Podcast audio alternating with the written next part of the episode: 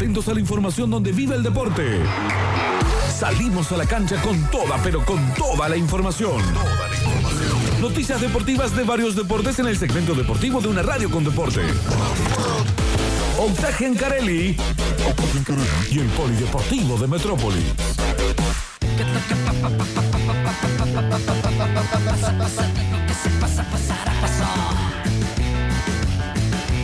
Polideportivo del 10 de mayo con eh, mucho fútbol a lo largo del fin de semana, lo veníamos hablando. Es de lo que venimos hablando a lo largo del programa porque también tuvimos la hora del hincha. Un torneo local que se puso bueno eh, con la buena noticia de que Talleres está entre los mejores 8 por ahora y con aspiraciones a algo más. ¿Por qué? Porque arrancó un formato copa de cuartos de final eh, al Matador le va a tocar Colón próximo sábado 21 horas, aunque lógicamente la cabeza está puesta en el partido de mañana, mañana martes.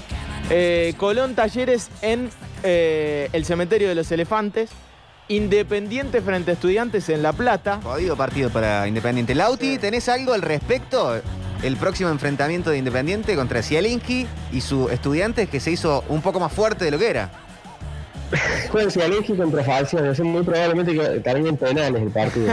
Sí, sí, sí. Sí, sí. Muy vistoso no va a ser el partido, eso seguro. No va a ser, pero bueno, cada uno tiene su estilo. eh, yo no, no lo veo bien Independiente. Él gana, pero no juega bien y, y tiene muchos problemas defensivos. Así que a lo que juega Fa- eh, puede que lo complique bastante, sobre todo con.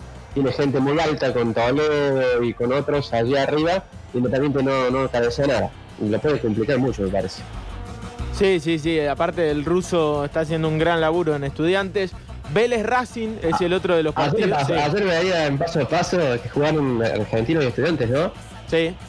y pasaban a minuto cada vez que sacaban del arco estudiante, la peinaba uno y, o, o la rebotaba de un argentino, la agarraban y le pegaban al arco. Y Milito decía, qué juego de mierda, este juego tan directo que usan otros tipos. Sí, sí, te pone esas dos torres adelante, el ruso sigue jugando con dos puntas, eh, tiene esas manias que no, que no va a cambiar, pero que a él le dan resultado. Vélez Racing, eh, otro de los duelos de, de cuartos de final de la Copa de la Liga Profesional, y Boca River, super clásico. Impresionante. Lo único que podía sacar el clásico del próximo domingo era una victoria de Talleres ayer. El matador perdió frente a Lanús y por eso Boca River en la bombonera, Vélez Racing en el Amalfitani, Estudiantes in- Independiente en el Kirch, allí en La Plata, y Colón Talleres en eh, Santa Fe. Esos son los partidos de cuartos de final de la Copa de la Liga Profesional. Pálpitos para el Boca River, River Boca, el Boca River. Ah, difícil hacer un pálpito para un superclásico. Eh, lo veo sólido a River, pero es un partido de esos que, que Sí. si- siempre hay algo más. River recuperó a Suárez, no es Sí. un dato menor. Y se juega en la bombonera, tampoco es un dato menor. Eh, no sé, es Pero ahora que- sin sí. gente. Sí, pero igualmente se hace sentir de alguna manera la, la localía. Va a ¿o haber no? gente afuera seguramente. Sí, no, y aparte, eh, yo creo que no es lo mismo para el futbolista jugar en su cancha que jugar de visitante, por más que, que no haya público. Hay como cierto habitué que puede llegar a tener el futbolista de River de jugar en el Monumental, Turco, muy lindo. Turco, vos que estás conectado mucho con las energías también y que sos una persona muy, muy receptiva de otras cosas. Eh, ¿A quién ves ganando, Boca o River? Vos sabés que me parece que va a haber un empate. Ahora que me lo preguntas. Pero no, puede va a haber. Turquito, Bueno. porque... Fuera empate es en penales. Exacto, exacto. Bueno, irán a penales entonces. Eh, el, el partido no, no lo veo. Ustedes, por, eso mismo que me, que me, que me consultás ahora, ¿no? Ese tipo de las energías. Veo que está ahí, que están todos, que todos, tienen, todos quieren ganar. Sí, Entonces, sí, sí, sí. eh, Ni me Boca que quería- no es esto de, sí. no, que voy a sacar el empate, que voy a. No, todos tienen que ganar. Creo que puede haber empate y terminar en penales. A, a diferencia de otros contextos, eh, ni Boca quería jugar con River, ni River quería jugar con Boca. Quiero escuchar a los hinchas de Boca del otro lado que estén en- con la radio encendida. ¿Qué opinan de todo esto? Sí. De 153, 506, 360. ¿Querían esquivarle a River? ¿Les hubiera gustado, hubieran preferido jugar con otro? ¿O es cualquier partido con River, como los de River, cualquier partido con Boca, dámelos? Pero que se saquen el- el- el- el- el- la, case- la caseteada de hincha Claro. una vez que ya saben. A ver, Y posta. van a jugar seguido porque tienen por jugar por Copa Argentina también. Claro, claro, deben jugar por También. Copa Argentina. Eh, yo creo que no. O, eh, El hincha de Boca y el hincha de River, si se enfrentan en un formato Copa, se quieren enfrentar en la final, no en, Sí, en la, antes, en la fase mm. previa nunca es lindo, me parece. Eh, ganamos, dicen acá. Si no era ahora, iba a ser en otra ronda, pero hincha de quién. Siempre, siempre, siempre quiero jugar con River. está. ¿eh? Está muy bien. Reacciona el hincha. Sí, sí, sí. Ahora ya con el speech del superclásico que, que Otra hay que de salir Boca. a. Hincha de boca. Ganamos, ganamos en cualquier ronda. Ganamos, ganamos hincha de boca. Bueno. Bueno, lindo, lindo, lindo. Se va a poner lindo este fin de semana seguramente, pero para talleres seguramente pensar en lo que suceda mañana.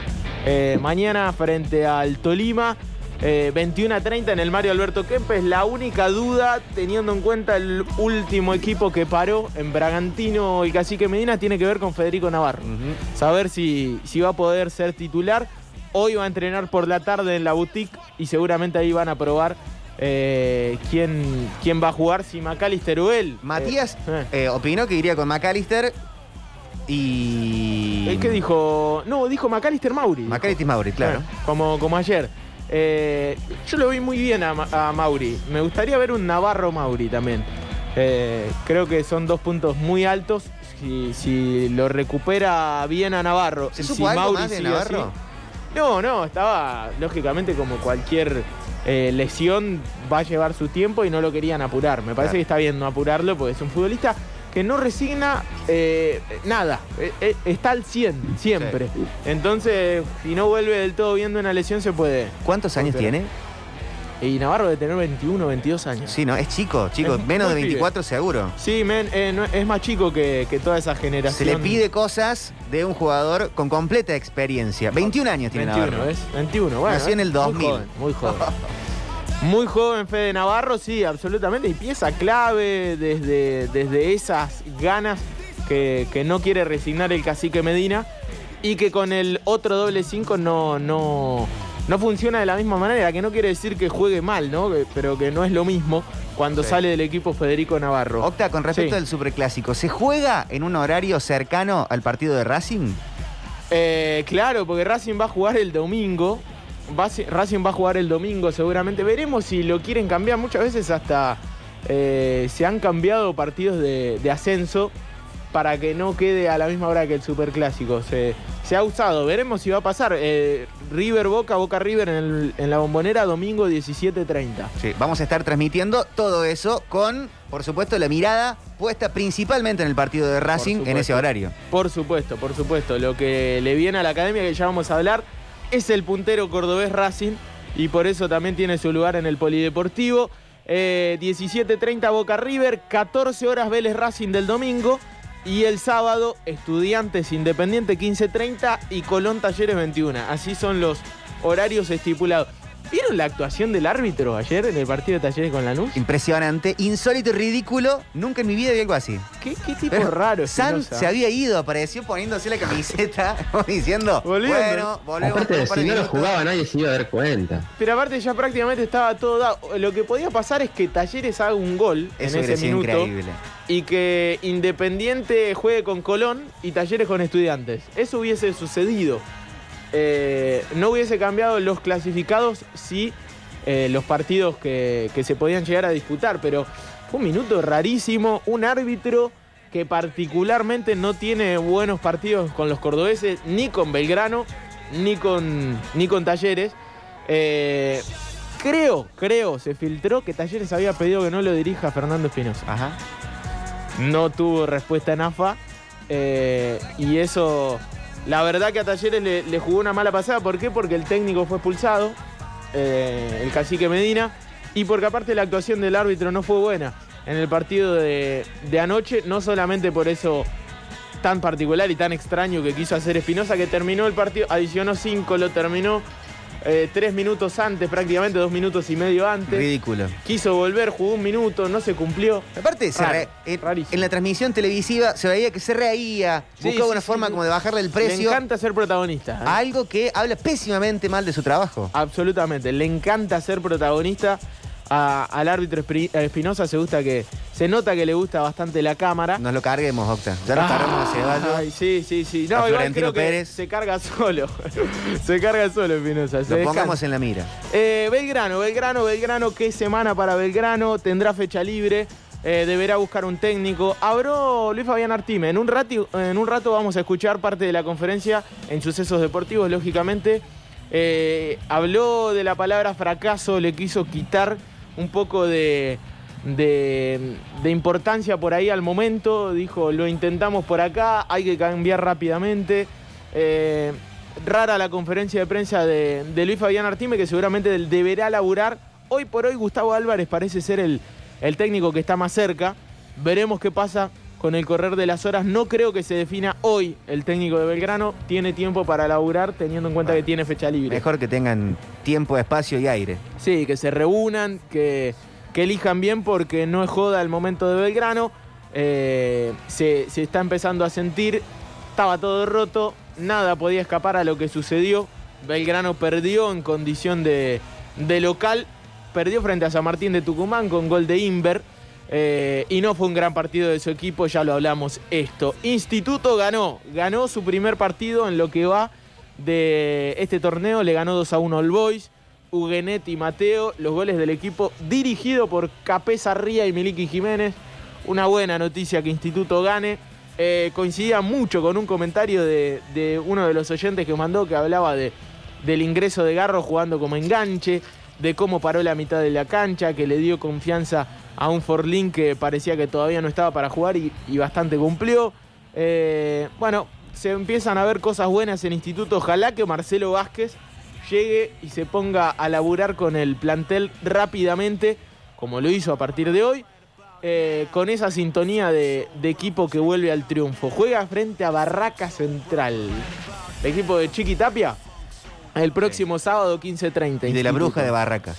Así es, diría Sujatovic. Lo cierto es que Barraca Central, local de Instituto, no es un partido eh, fácil jugar en el estadio Claudio Chiquitapia para Instituto, pero con nuevo técnico y seguramente con una semana que más que nada para el plantel va a ser buena, teniendo en cuenta la victoria que tanto fue buscando este grupo, eh, con un contexto totalmente distinto, adverso desde los resultados, pero siempre tratando de, jugar bien, me parece lo, lo de Instituto. Muy distinta a la situación de Belgrano, por más que eh, se hayan ido dos técnicos a lo largo de estas últimas dos semanas.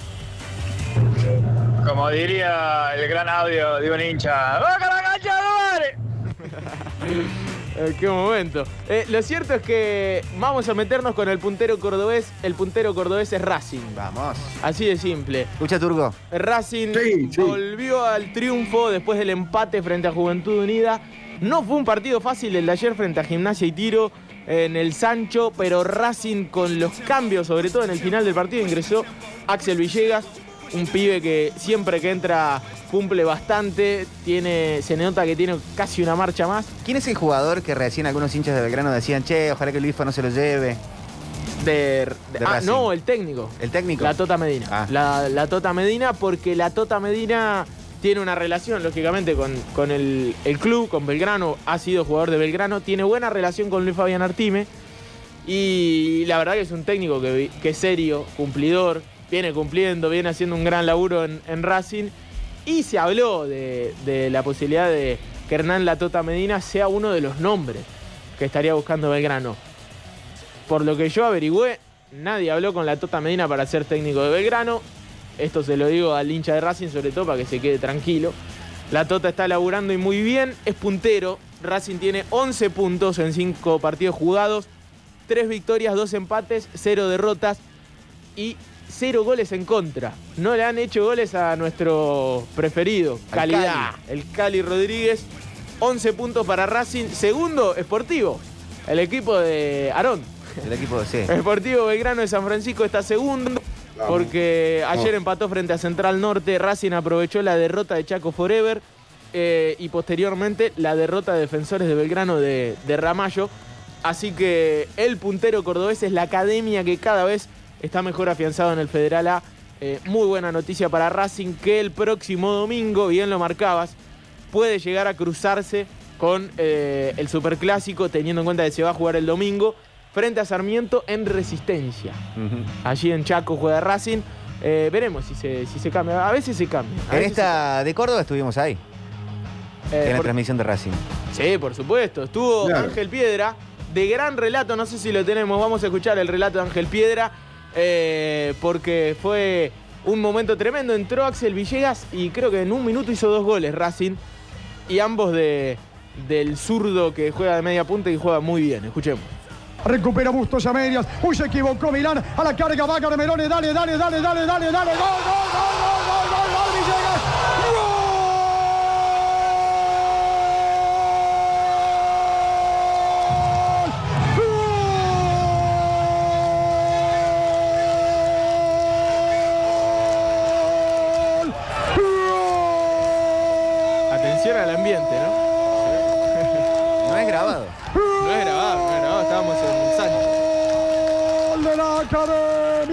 Dale, dale, viejo, dale, Racing, dale, dale, que a la academia, dale que se puede. A los 43-30, la guapio Garmerone la perdió Milán y lo fue a buscar Garmerone de nuevo y lo dejó solito, solito, solito frente al marca el número 16. Axel Villega en la primera pelota que tocó, vio el arco libre y la empujó allá abajo, al fondo del arco, allí abajo, al techo de Piolas. En casi 44 gana Racing, caramba. En casi 44 gana la academia.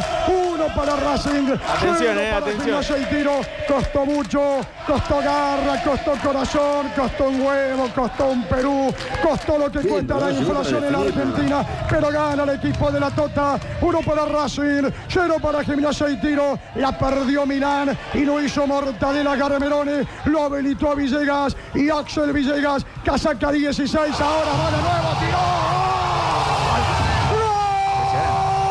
Tremendo lo de Axel Villega, que no lo, no lo dejó descansar a Ángel Piedra.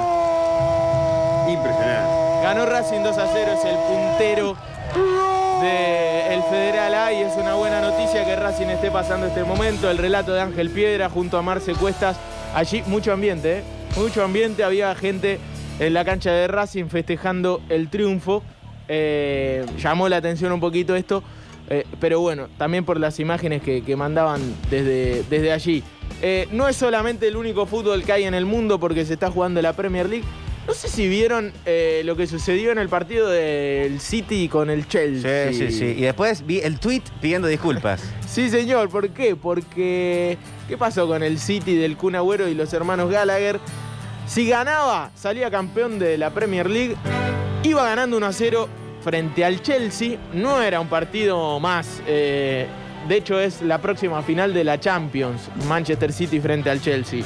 El Chelsea no es competidor por el título, esto está claro. Pero fue a hacer su negocio al Etihad. Y un adelanto de la final de la Champions. Exactamente, eso decíamos. Y Sterling había convertido el primero, se iba al primer tiempo. Penal para el City. Y Agüero se fue a hacer cargo como 10 y máxima figura del equipo, el tipo más goleador de la historia del City, el más ganador de títulos junto a Silva. Se hizo cargo, la picó y se lo atajaron. La Qué va. picó y se lo atajaron. El primero Eh, que salió a defenderlo fue Pep Guardiola en un buen gesto. Fantástico. Obviamente la imagen lo mostró a Guardiola en ese momento recaliente. Se iba al eh, el primer tiempo y el City se iba 2 a 0. No era un partido, no era un momento eh, más. De hecho, el partido le termina pasando factura porque el Chelsea lo dio vuelta. Le ganó. Si no es hoy, será mañana, dice la gente del City, que Sí. está recontrapuntero, le saca 10 puntos al segundo, que es el United. El City nuevamente, si gana frente al Newcastle el viernes, va a ser campeón de la, de la Premier, pero de visitante. Y siempre es más lindo ser campeón de local. De cualquier manera, sin público, cambia un poco todo, todo lo que viene sucediendo. No, salvo Racing que tiene público en la cancha. ¿Qué pasó? ¿Qué pasó, O esto- loco? O, ¿Qué o- o pasó? son, o son dirigentes, no entiendo. Socios, dirigentes Pero. y alguien más. Ah, Alguien más bueno, había. pero, Había hinchas. pero. Pero ¿qué pasó? Sí, sí, sí, había, había un ambiente fuerte en, en el Sancho. Bueno, la cuestión es que. Vi hasta periodistas que no estaban transmitiendo yendo como, como un hincha más Sí. a la cancha. Sí, sí, sí. Ver, ver si estaban laburando, si estaban laburando, si se justifica, si no, no, ¿no? Eh, No, Pero bueno, sí, hay cada vez los protocolos son más estrictos, teniendo en cuenta la pandemia, lo que viene sucediendo en los números de la pandemia. Pero en algunas canchas se ve mucho público, entre ellas la de Racing. Eh, fecha 36 de la Premier, decíamos recién, Newcastle, Manchester City. Guardiola bien lo marcá, salió a bancar Agüero. Dijo, si lo metía, eh, íbamos a decir que es un genio, salíamos campeones, máximo goleador de la historia. No pasa nada, lo erró. Eh, calentura, obviamente. Ídolo total, que encima salió a pedir disculpas, cosa que no es normal, no, No, es común no. de muchos futbolistas. No, no, no, salió a pedir disculpas, de verdad, por. Y tuiteó el Kun. eh, Sí. Y le pidió disculpas a la afición, como dicen en, en Inglaterra. Eh, lo cierto es que en la Premier el City marcha recontrapuntero. El Leeds de Bielsa, décimo. Está todavía lejos de las copas, Ganó, ¿no? a siete puntos. Exactamente, el, el Leeds eh, le ganó 3 a 1 al Tottenham en el último fin de semana. El ex equipo de Mou, que ya está en la Claro. Roma, y vi que tiene un técnico de 29 años. Eh, ¿Quién? ¿La el, Ro- lo- el Tottenham. Le ha quedado un Ah, ¿quién es interino. el técnico? 29 años tiene el, el que es hoy técnico de un equipo que está jugando en la Premier y que viene. Claro, es un jugador del club que tuvo que retirarse muy tempranamente por una afección cardíaca, más o menos parecido a lo que le, pareció, lo que le pasó a su día. Sí. Eh, y bueno, le dan la oportunidad de ser el técnico. 29 años, Ryan Mason. 29 Inglés. Eh, bueno, eh, Bielsa, eh, su rival de ese, de ese fin de semana, se retiró a los 27. Pero por una cuestión de, él. Él dijo, yo no, no, no tengo que ser jugador de fútbol, yo tengo que ser técnico. Y, y por eso Bielsa se retiró rápidamente de su, una de sus locuras, quizá una de las primeras que, conocidas de, de Bielsa en, en el fútbol fue que se retiró para ser técnico cuando le quedaban por lo menos 10 años más de carrera, como a cualquier jugador de fútbol a los 27 años. Eh, el City, décimo, 50 puntos, está a 7 de jugar copas, no está muy lejos, pero le quedan eh, tres fechas al equipo de, de Marcelo para meterse ahí. Está difícil, está difícil porque eh, se tienen que dar varios resultados para que se meta en copas. De cualquier manera, ascendió y lo consolidó en Premier al Leeds United y esa siempre es una buena noticia. Lo otro destacado es lo que está sucediendo en España, porque se juega la Liga de España. Este fin de semana fue tremendo con grandes partidos. Barcelona Atlético de Madrid y Real Madrid Sevilla. Buenos partidos desde lo que se jugaba y desde los nombres. El Barcelona eh, jugaba frente al Atlético en el Camp Nou, igualaron 0 a 0. El Atlético está puntero con 77.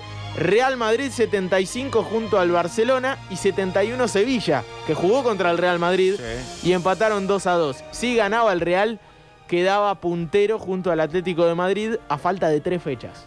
Hermoso, la Liga de España. Lindo, lindo que se pique Por- y no sea siempre lo mismo. Claro. Creo que más allá de nuestro cariño a Lionel, ¿queremos todos que gane el Atlético? ¿O en general? No sé, eh, yo creo que estoy entre el Atlético. El Madrid no. El Madrid Eh, no. El Real no, no, no quiero que salga campeón. Me gustaría que salga campeón Messi porque no, no, la, no la viene pasando fácil. Y, y siempre está bueno que, que un argentino la levante.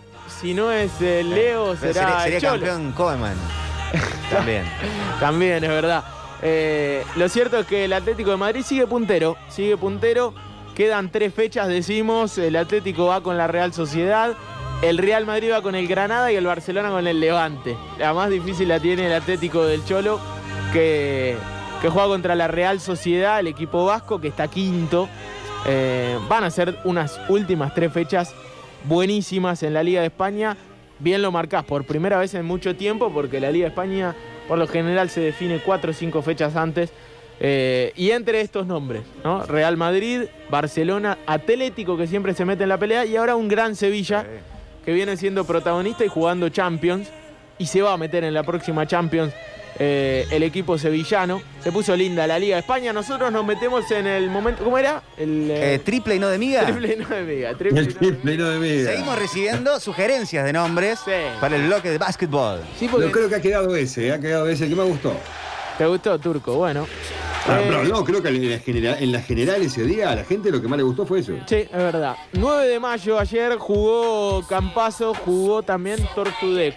Vamos a arrancar por lo que pasaba con el equipo de, de Facu que cayó derrotado frente a los eh, Nets, los Nets Brooklyn. Acá preguntan, perdón, ¿por qué el bloque no se llama Básquet en los sucesos? Bueno, está a consideración Sí. también. Pues, súbanle el pulgar Es o muy original, muy original. Sí, muy original. encantó, muy- 125 a 119 le ganó el equipo de Brooklyn a los Denver Nuggets.